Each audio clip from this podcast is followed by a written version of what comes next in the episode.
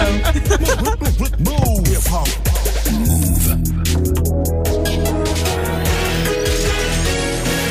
13 vous êtes connecté sur Move. Hip hop. Never stop.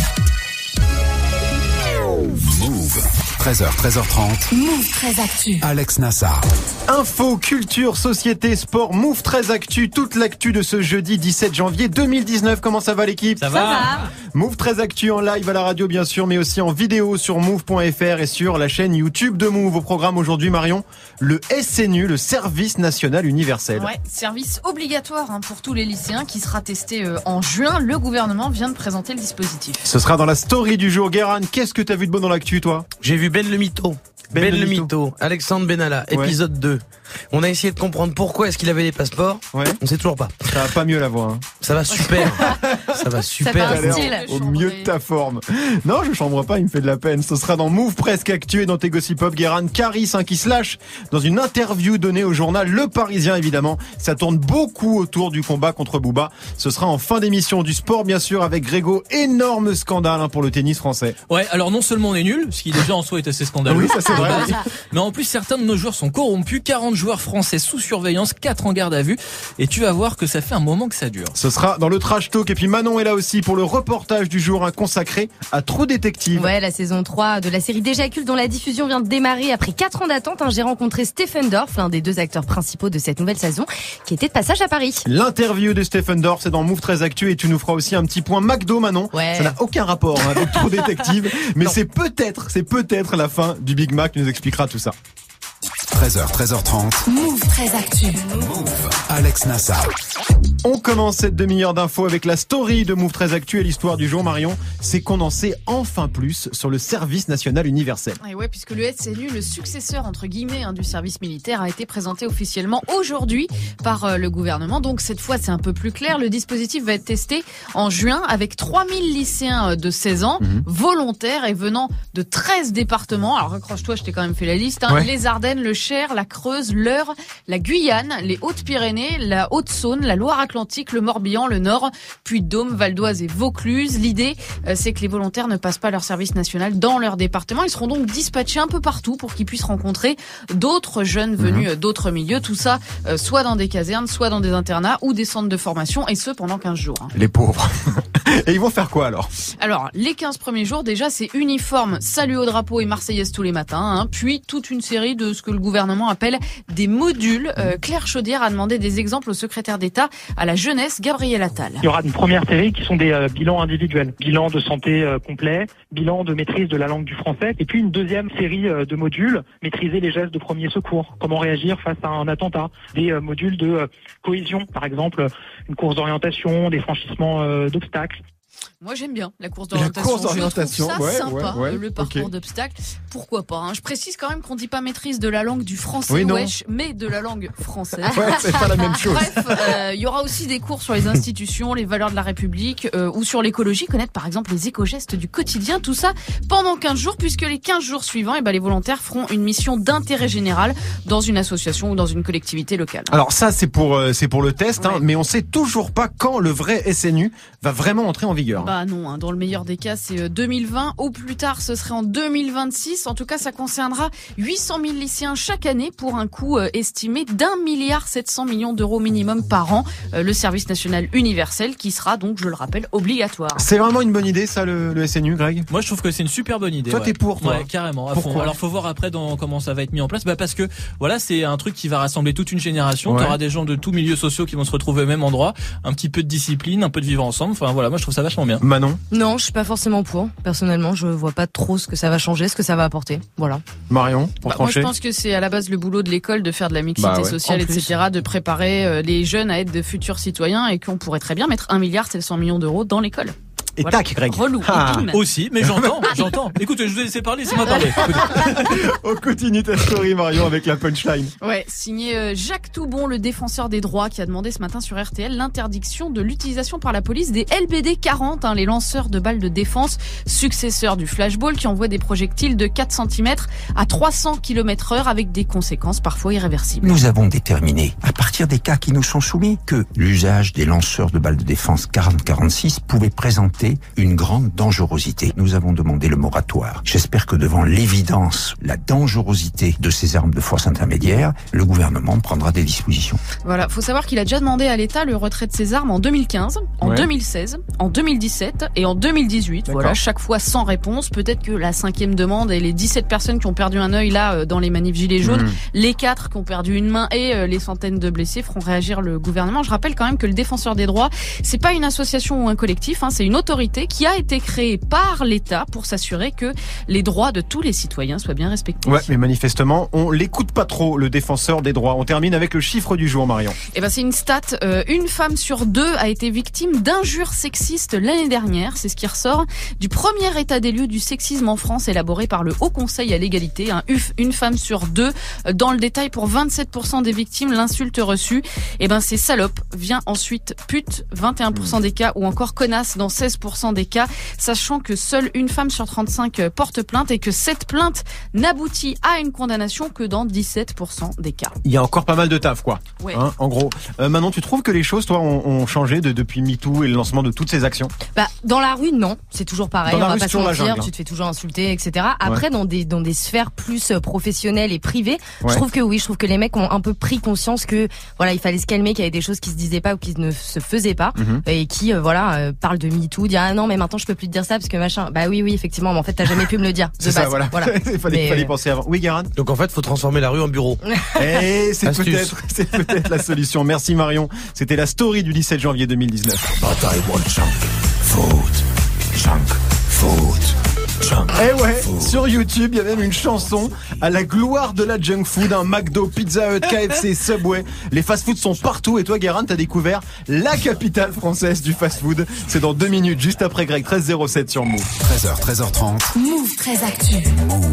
Alex Nassar. L'info OSEF de Greg tous les jours, une info dont on se fout totalement, mais une info quand même. Qu'est-ce qui s'est passé de pas intéressant un 17 janvier, Greg? Ben, j'aurais pu vous parler du 17 janvier 1991 puisque ce jour-là est lancé l'opération Tempête du désert menée par les États-Unis dans le cadre d'une coalition internationale missionnée par les Nations Unies contre l'Irak suite à l'envahissement du Koweït. Euh, la guerre du Golfe qui devient internationale ce jour-là, une date importante donc. Très important. Tempête oui. du désert, il y a eu plein de films là-dessus aussi. Moi, je préfère vous parler du 17 janvier 2019 aujourd'hui, Ouais. euh, puisque ce matin, un dromadaire a bloqué les voies de la ligne R du Transilien à Fontainebleau. Un dromadaire. Ouais. Attends, moi j'ai lu que c'était un lama. Ouais, mais en fait, c'est un dromadaire. Il y a eu un démenti de la SNCF, hein, euh, carrément, Ouais. pour dire non, c'était pas un lama, c'était un dromadaire. Ils ont fait un démenti pour ça, mais Bah, alors, dans, dans les deux cas, tout est no- un dromadaire ou un lama, on s'en fout. Moi, j'ai lu que c'était un Renault Modus. Donc, euh, Mais comment c'est possible Alors, il se serait échappé euh, d'un cirque, Ouais. mais voilà, je suis sur les sur l'histoire évidemment. sur le je, coup, en breaking news, dès que La ça tombe, bête. je vous tiens au Il courant. s'appelle comment On n'a pas le nom. Ah, c'est dommage. Oui, en parlant de dromadaire, sachez que le PSG, qui est en stage au Qatar en ce moment, Oui. euh, va être la première équipe de football professionnel à participer à une course de dromadaire. C'est le Oh. communiqué de presse officiel du club. Sympa. À jamais les premiers, les man. Chameau ou dromadaire d'ailleurs Dromadaire. dromadaire D'accord. Oh là là, je sais plus quoi vous dire. Dromadaire une bosse, chameau de bosse. Bien sûr, merci beaucoup pour le trash talk. Une bosse, une bosse danger, Quoi deux bosses sécurité.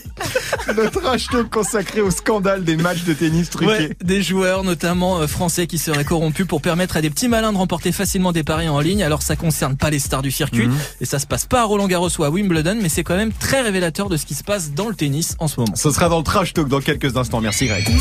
Jusqu'à 13h30. Move très actu. Alex Nassar. 13.08 sur Move, c'est l'heure de Move. Presque actu, les infos presque essentielles du jour, presque décryptées par Guérin.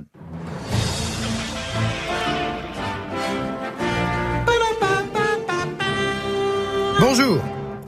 Nous sommes le 17 janvier 2019. Seulement 17 jours en 2019. Ah ouais. Mais sachez que si vous n'avez toujours pas posté vos photos du 10 Years The Challenge sur Instagram, bah vous pouvez aller en prison, hein. Euh, c'est légal. Euh, le 10 Years Challenge, c'est le jeu où on poste une photo de soi en 2019 et une en 2009, histoire qu'on se rappelle tous comment on était habillés comme des merdes il y a 10 piges.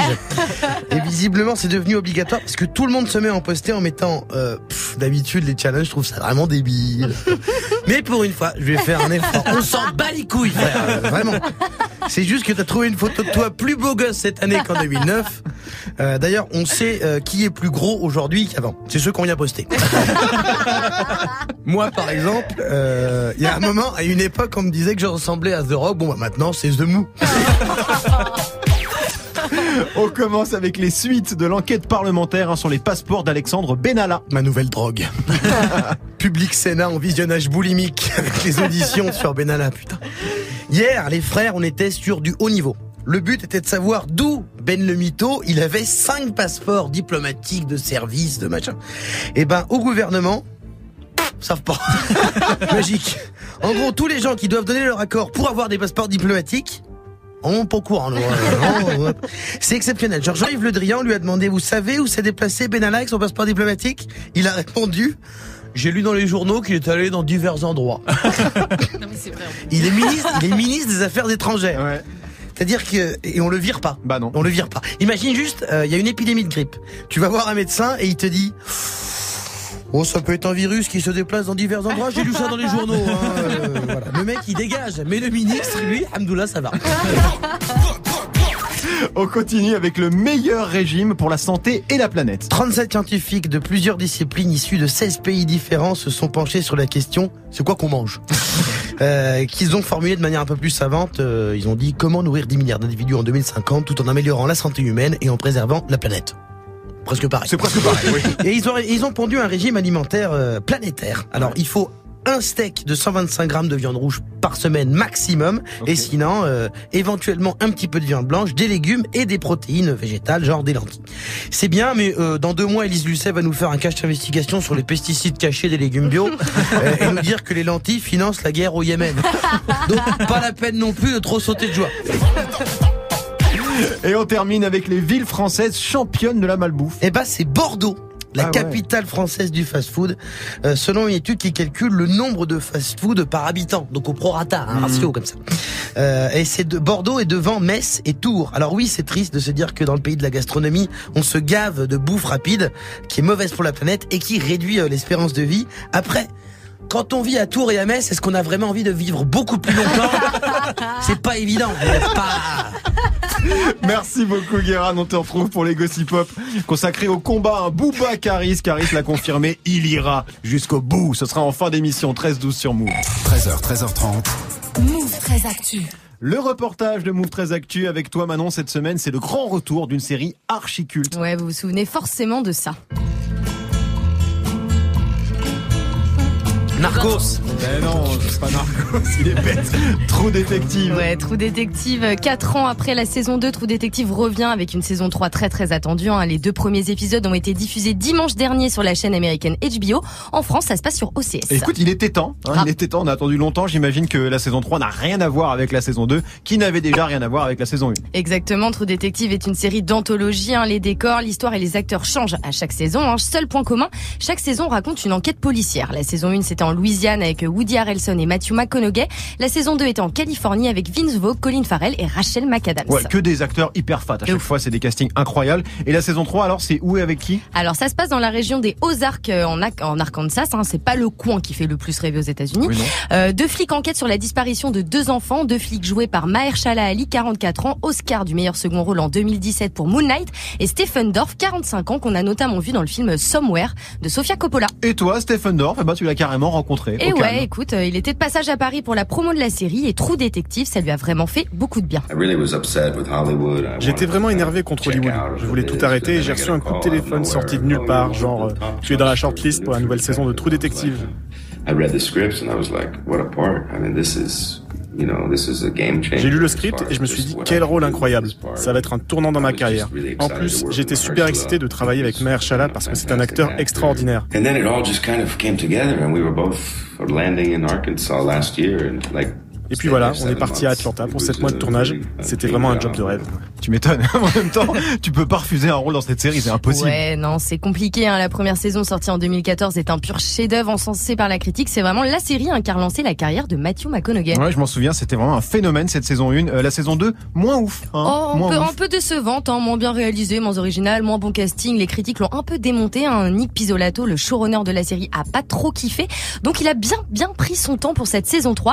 En tout cas, les critiques critiques font pas du tout peur à Stephen Dorff. This one, he had a lot of time to write, and I think if you talk to him, they're all three different animals, you know. C'est trois saisons complètement différentes qui font partie d'une série iconique. Nick trouve que cette saison est sa masterpiece, même si les gens diront toujours non, c'est la saison 1. The thing is, is if people talking and if people like it, uh, I think that's a good thing. And it seems like this season people are starting to really Si les gens en parlent et qu'ils aiment cette saison, ça serait super et j'ai l'impression que c'est le cas. C'est un super sentiment parce qu'on a travaillé dur et on voulait vraiment retrouver ce truc en plus qui manquait à la saison 2.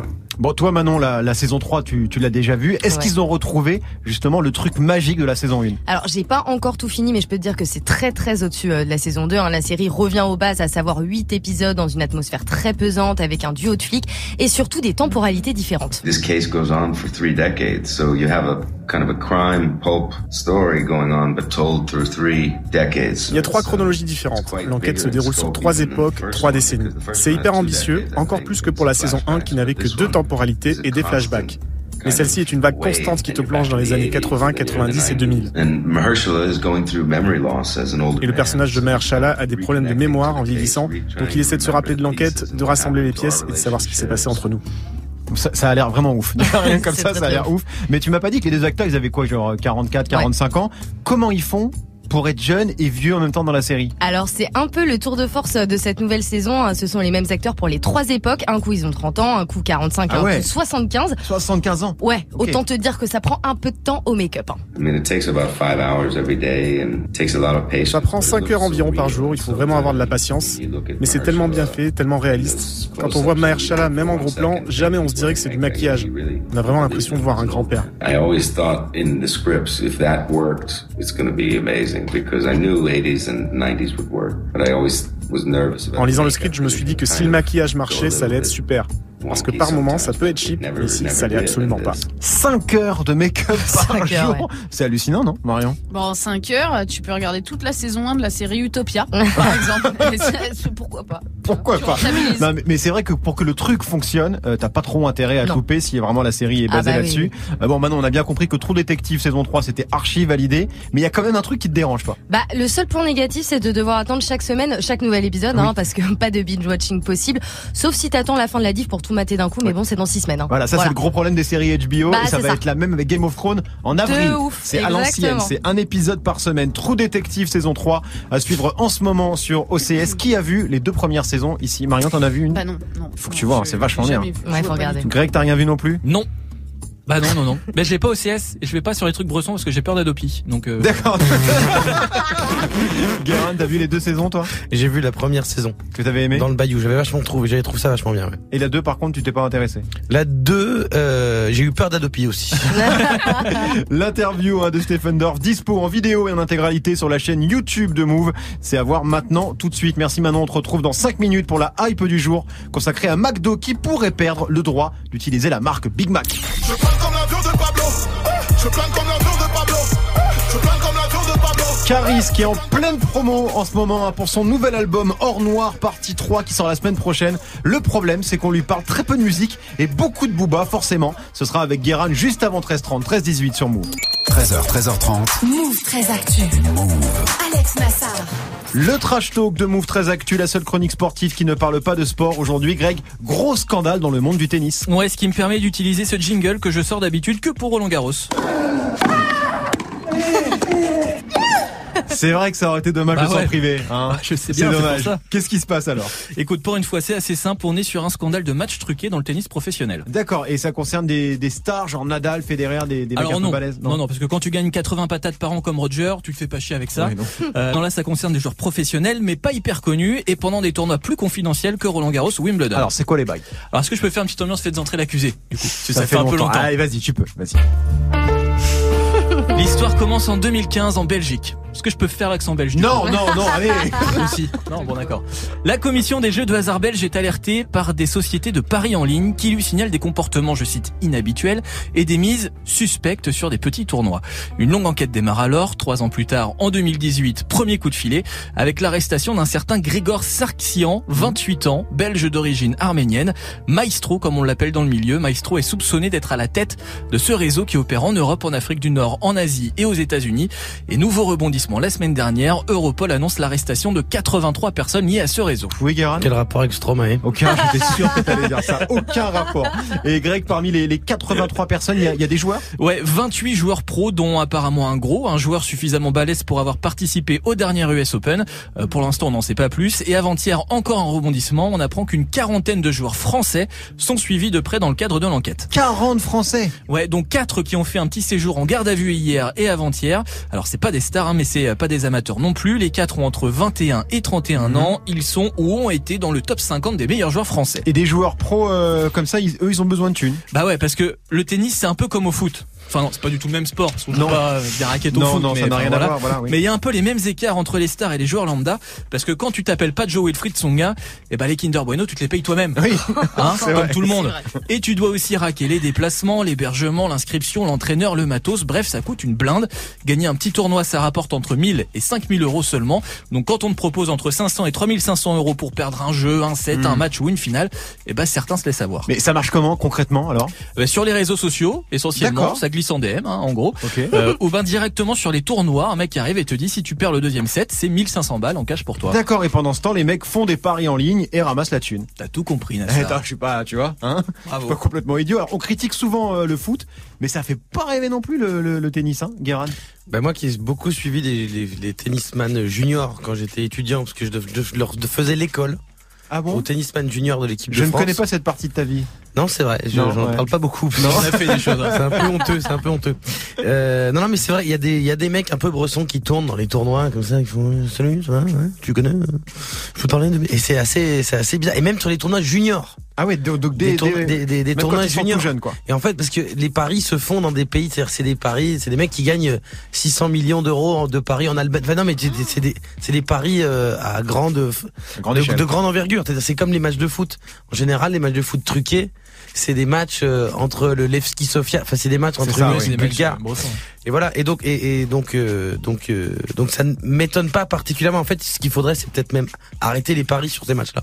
Ah, Genre interdire les paris en, en ligne. euh, Sur ces matchs-là. Sur ces matchs. Ouais, mais dans ces cas-là, comment tu sélectionnes les matchs à risque Bah, ou les Bah, matchs les gros matchs, Wimbledon, Roland Garros, tu sais Là, que les gars vont pas être corrompus. paris, ouais. Parce que quand tu gagnes plus en étant corrompu qu'en gagnant le tournoi pour lequel tu joues, Ouais. c'est là qu'il y a un souci en fait, c'est là qu'il y a un C'est problème. vrai qu'on peut parier sur absolument tout aujourd'hui. C'est ça Ah le oui.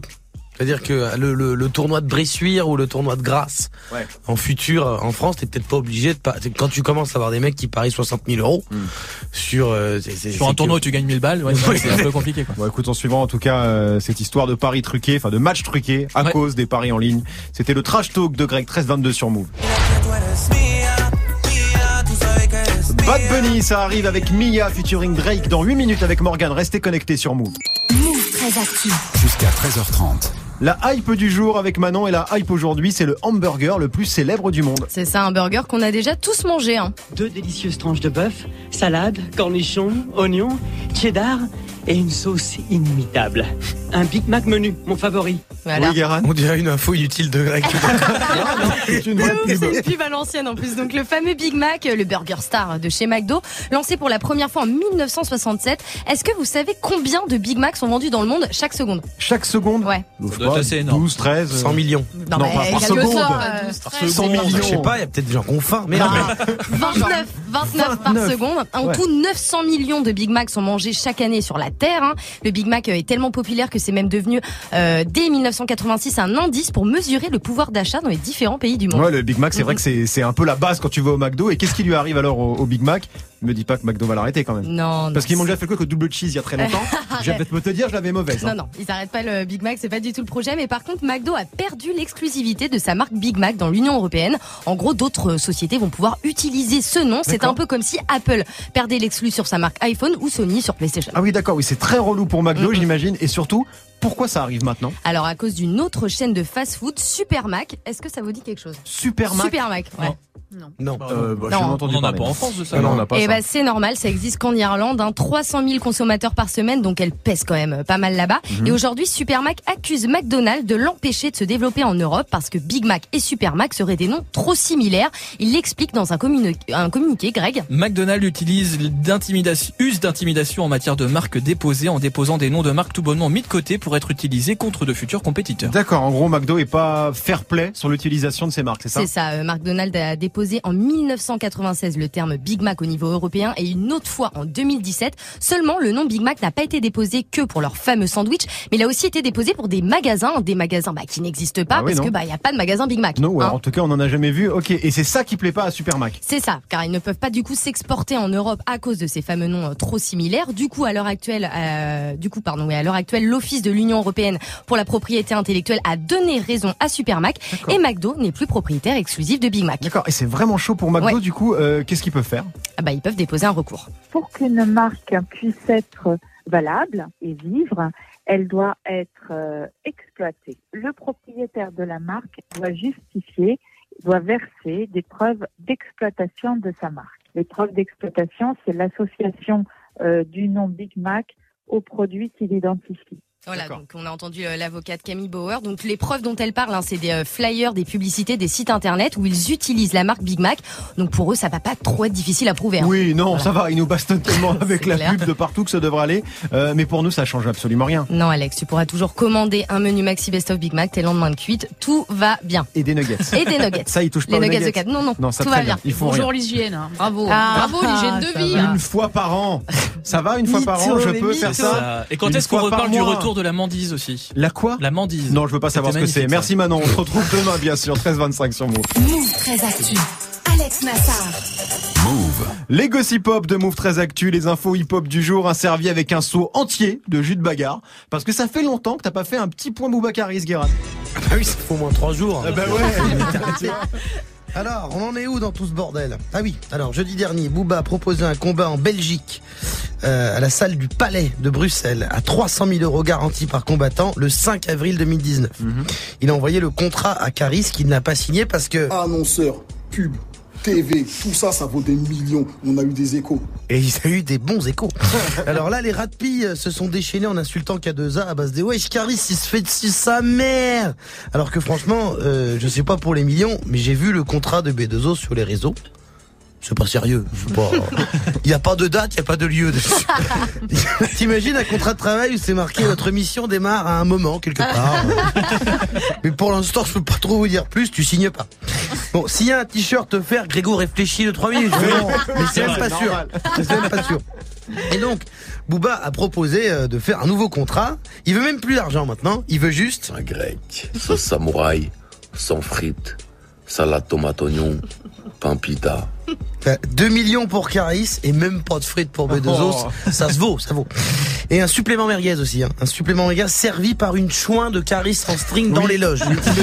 Ce qui va faire un contrat assez intéressant quand on va lire noir sur blanc Eli Yafa. Dit Booba approuve la prime de combat sus nommé un grès de fric servi par une chouin de Caris. Et merde J'ai oublié le supplément merguez sauce samouraï. Te trompe pas sur les sauces, bâtard À qui de droit Il en convient ceux qui suivent.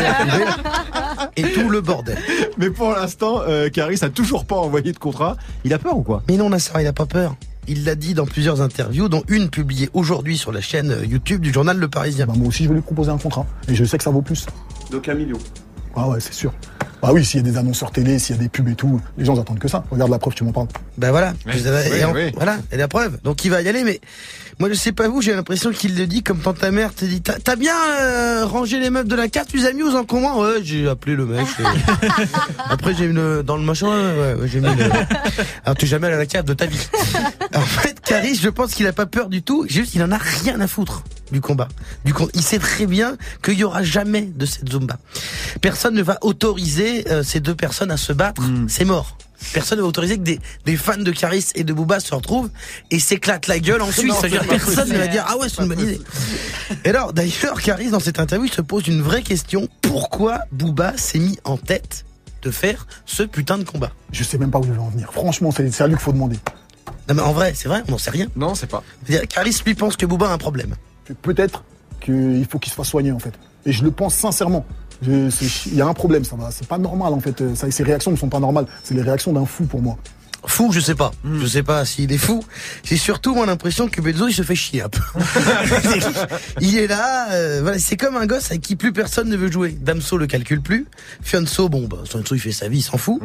Euh, mais le problème c'est que Booba il ne sait pas faire autrement. Il est obligé de, de tracher des gens.